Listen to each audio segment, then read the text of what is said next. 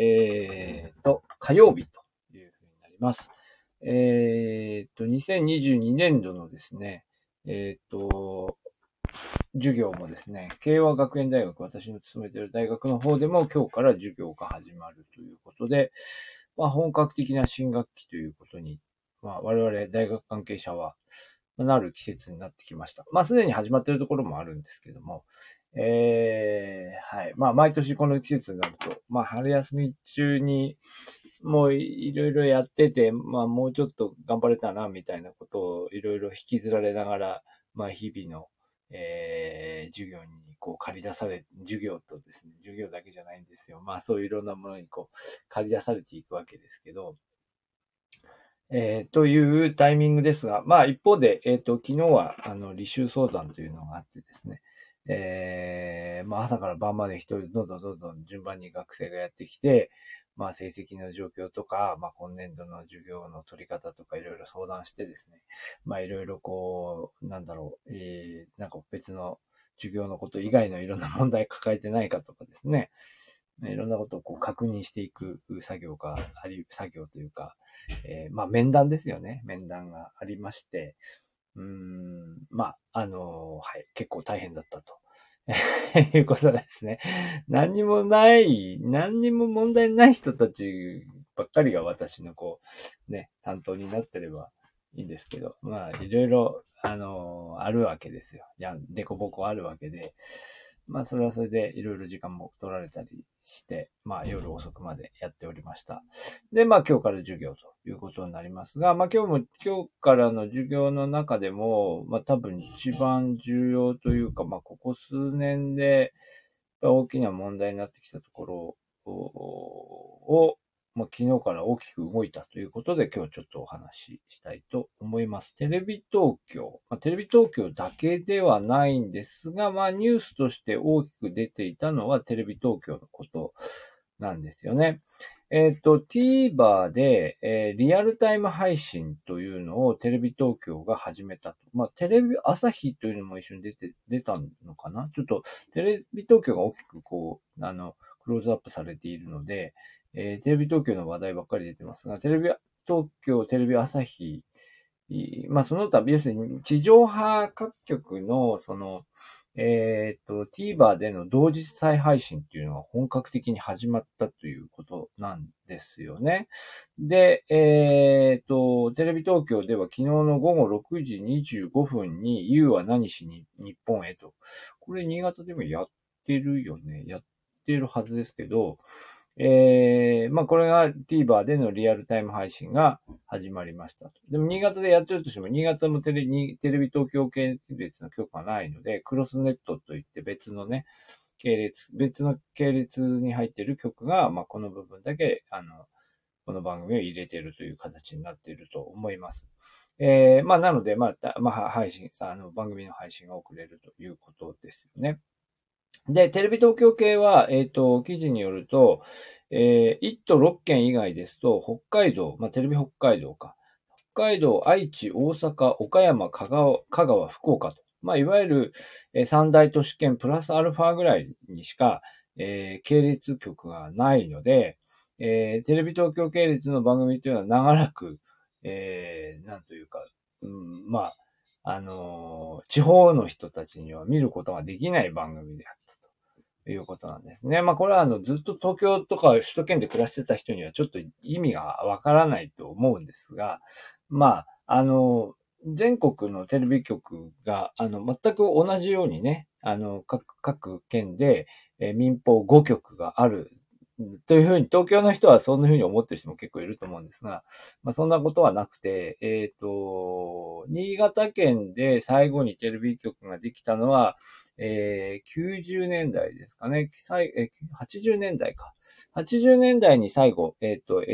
NT21 という名前で、まあ、現在の UX、え UX なのか NT21 なのか、そこちょっと私もちょっとはっきりわかんないですが、まあ今一般に UX と呼ばれているテレビ朝日系列の、えー、新潟テレビ21が開局をして、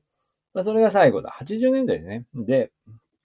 で、えっ、ー、と、新潟県は4局体制ですので、えっ、ー、と、5局目のテレビ東京系列は結局できないままに、えー、今に至っているということです。で、で、まあ、こう結局そうすると、えっ、ー、と、テレビ東京系の全国ネットの番組というのは、まあ、新潟では放送されないということになりますので、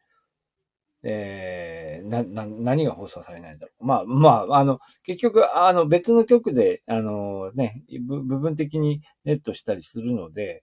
えー、なんだろう、人気番組、アドマチックとか、なんだろうね、もう全然わかんないですけど、まあそういう番組も、で、レト系の番組もまあ別の時間帯にやったりしますけど、そのリアルタイムでは、えー、配信されないという状況が、まあ続いてきました。えー、ね、新潟テレビ21は、あのー、なんかよっぽどインパクトがあったんですかね。あの、えっ、ー、と、放送、前後？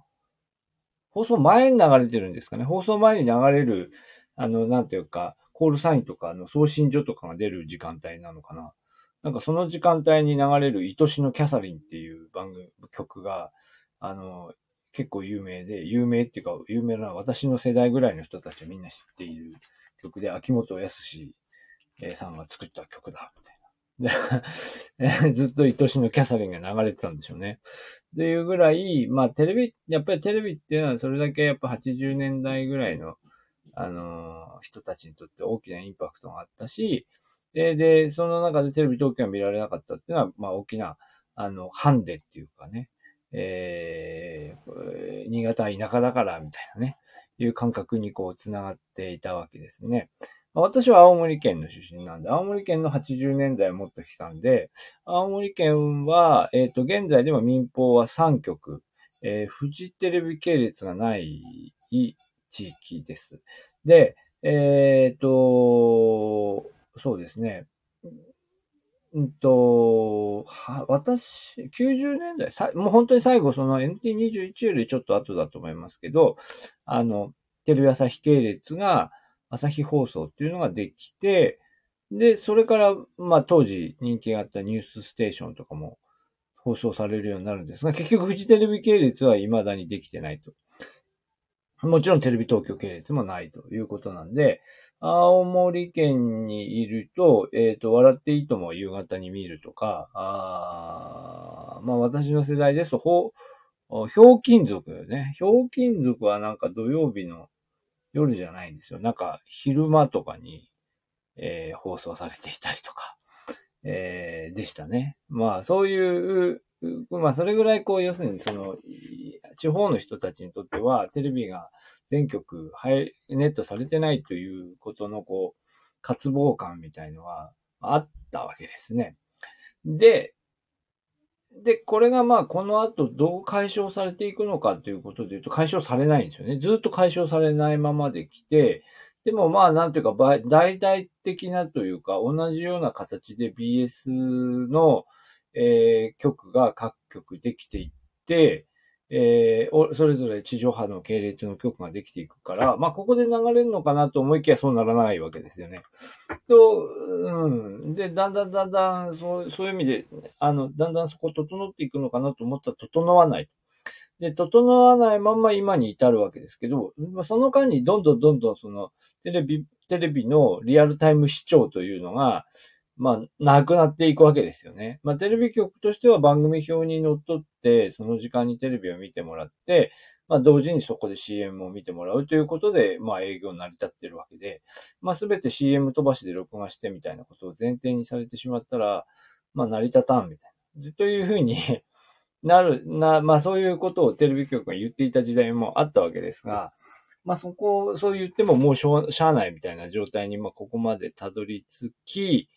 今に至るというわけですよね。で、で、もう今に至ってはもうみんなテレビもそんな見てないみたいなね。テレビを見ていると言ってもなんだろう、だ、なんとかだら、だらみみたいな感じで、こう、この番組見たいというふうにして見ているわけでもなく、なんとなくつけているみたいなのが多くて、この番組を見たいと思って見るものについては、まあ TVer の見逃し配信ももちろんあれば、まあそれ以外にいっぱい YouTube にこう載せられている番組もあれば、自分で録画して見るものもあれば、とにかくいっぱいあると。でしかもテレビ、テレビ以外もいっぱいあるわけですよね。テレビ以外も、えー、YouTube 含めて、えー、いろんな動画の番組、動画のコンテンツがいっぱいある中で、まあそういう中でクオリティが高いとはいえ、なかなかテレビ局の番組にみんなの関心が向かなくなってきたと。ましてリアルタイム視聴に関心が向かなくなってきたと。まあ、という、この30年、40年ですよね。まあ、こういう時間がこう過ぎていく中で、ついにここに来たと。ということなんだろうと思います。えっと、まあ、ついに、だからついに、完全24時間ではないんですけど、えー、東京のキー局のテレビ番組が TVer でリアルタイムに流れるということに、まあ、ついになりました。なりました。全部ではないですけど、なりました。で、これは、テレビ東京系列は地方にはないので、影響はないんですけど、それ以外の、うん、まあ、あの、各県、いわゆる地方局と言われる局にとっては結構大きな問題ですよね。まあ、これ、これどんどんどんどん、その、もともとテレビが見られていない中にあって、告知こう流れていってしまうと、みんなさらにテレビのブラ、あの、テレビ、テレビ画面でテレビを見るという習慣が、どんどん消えていくということになるんだと思いますね。えー、まあ、なので、えー、っと、なんかこう、記事で見たところでは、この、えー、っと、テレビの TVer のリアルタイム配信は、大画面で見られる、なんだっけ、その、えー、グなんだっけ、ク、クロームキャストとかですね。ああいう、あとテレビのネット機能みたいのではみんな、あ、テレビの中に入ってるアプリとかですね。それでは見れないのかな。えー、というふうになっていまして、だからそういう意味ではまだこう、なんていうか限定的にスマホでこうちっちゃい画面で見るんだったら、まあ開放していくというふうな、まあところそういうことになるみたいですよね。まあでもそれでももうみんなそういうのでしか見てない人も多い、多いですよね。だからだんだんだんだんこう まあ、まあそういう方向へ向かっていくと。でもまあ、それでとにかく、まあ画面小さくてもそうじゃなくても、やっぱりコンテンツそのもので見たいものだったら、リアルタイムでも見られるようになると。まあ私で言ったらなんだろうなずっと見てないですけど、ワールドビジネスサテライトとかですかね。ワールドビジネス、さっき見たらワールドビジネスサテライトはリアルタイムで流れてくるみたいですし、あとなんでしょうね。まあ、まあ、やっぱりありますよね。いくつかその人気の番組。でもこれリアルタイムで見たいかっていうと、実際に流れ始めると結局録画して見ちゃうかなっていうものがやっぱり多いですけどね。うん。で、まあ、それでじゃあ見逃し配信で TVer まで見に行って見に行くかみたいなところまで行くと、またさらにっていうこと、ささらにこうハードルが上がるっていうような感じもありますよね。うん。だなので、ちょっと自分でどういうふうに行動するかもわからないし、私が普段接している大学生たちがこれで TVer が流れてくるから、じゃあテレビ東京見に行きましょうみたいな感じになるのかっていうと、なんかそうではないような気がしますよね。なんかアニアニメファンとかだったらテレ東でしか流れないアニメとか、えー、あったらいいな、みたいな。まあ、かつてありましたけど、今もっといろいろこう、こう、配信のこう、こう、系列もいろいろ変わってきてるんで、テレ東がないと見られない番組っていうのは、どれぐらいあるのかっていうのはちょっとよくわかりませんが、でも多少やっぱりツイッターでこう反応があるのは、やっぱりそういう番組があるということなんだろうなとは思います。えー、まあ、ということですよね。で、あと、だから影響があるのは、この地上波局と、あと、どれほど今意味があるのかそこわかんないですけど、あの、あれですよね、あの、うんと、ケーブルテレビ局ね。ケーブルテレビ局は多少これ、この影響あるんですよね。テレ、あの、ケーブルテレビ局ですと、うんと、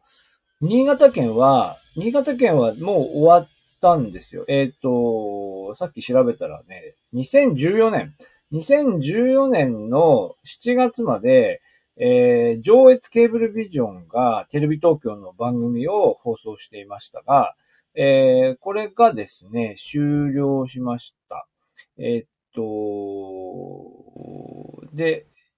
で、もうだから今は新潟県内はその県をまたいで、えー、地上波放送局の再送信をしているっていうのはない、なかったと思います。それなんで、なんでなんでしょうね。よくわかんない。完全、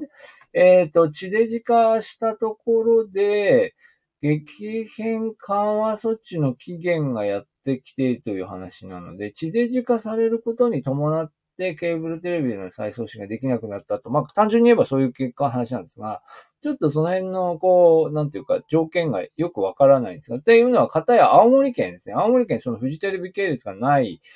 わけですけど、テレビ、テあの、テレビ東京系列もないですよね。なんですが、青森のケーブルテレビ局は、えっ、ー、と、北海道のテレビ北海道と北海道文化放送、これフジテレビ系列とテレビ東京系列ですが、この二つが今しっかりケーブルテレビの、えー、再配信の地上波チャンネルの中に入ってるんですよね。だから、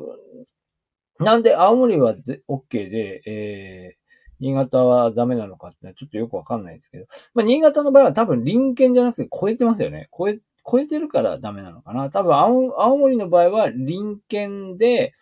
えー、なおかつ、えっ、ー、と、その県で放送されていないネットワーク局の番組だからっていうことなのかな。ね、ということなんで、まあ、そこが、あのー、違うところなのかもしれませんが、まあ、でもいずれにせよ、だから、ケーブルテレビ局にとっては結構、ここが、まあ、差別化の一つの要因になってきたわけですが、まあ、これも、うん、完全になくなるわけではないけれども、やっぱりちょっと、こう、変化の兆しということになってきていますよね。うん。まあ、というふうにちょっと語ってみましたけど、でもまあ、あの、まあ我々の世代までですよね。ここまで、こう、なんていうか、テレビがこう変化することによって、なんだろう。なんか自分のこうメディア環境がこう変化するっていうふうな意識を感じるのは、うん、まあ少なくとも大学生はあんまり気がついてないと思いますけど、まあちょっとまた、えー